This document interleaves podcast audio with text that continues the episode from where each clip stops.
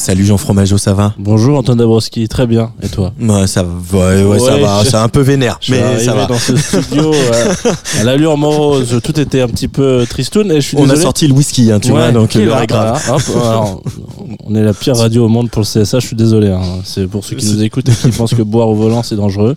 C'est une bonne idée. Par contre, boire à la radio, c'est super. Voilà, c'est ça. je vais prendre un taxi. Euh, écoute, je vais pas remonter le moral des gens, moi. hein. Je suis pas. Enfin, d'habitude, je viens avec des petites pépites euh, un peu Là, ce matin, ça va être un peu différent. Je me suis déjà, pour, pour commencer, perdu sur Internet. Ça faisait un petit moment que ça m'était pas arrivé. Et Il faut faire attention avec ces trucs-là parce qu'on part euh, tranquillement sur YouTube pour écouter une session live de NPR et puis quelques heures plus tard, vous vous retrouvez à écouter 5 heures de beats Lofi d'une reprise de la BO du Seigneur des Anneaux. Imaginez que je fasse une chronique sur la BO Lofi du Seigneur des Anneaux.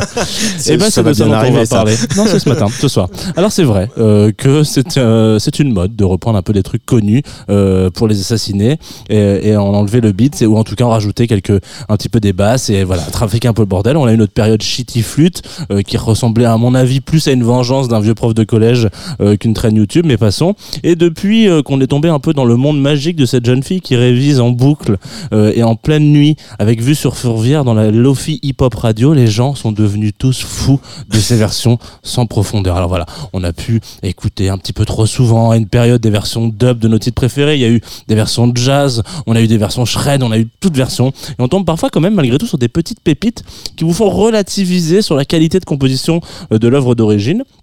Beats and Hits, en l'occurrence, c'est un petit collectif de potes qui s'amusent à reprendre ça et là des basiques du monde de l'heroic fantasy uniquement, hein. donc vraiment on va chercher euh, les BO de Donjons et Dragons, du Seigneur des Anneaux, etc.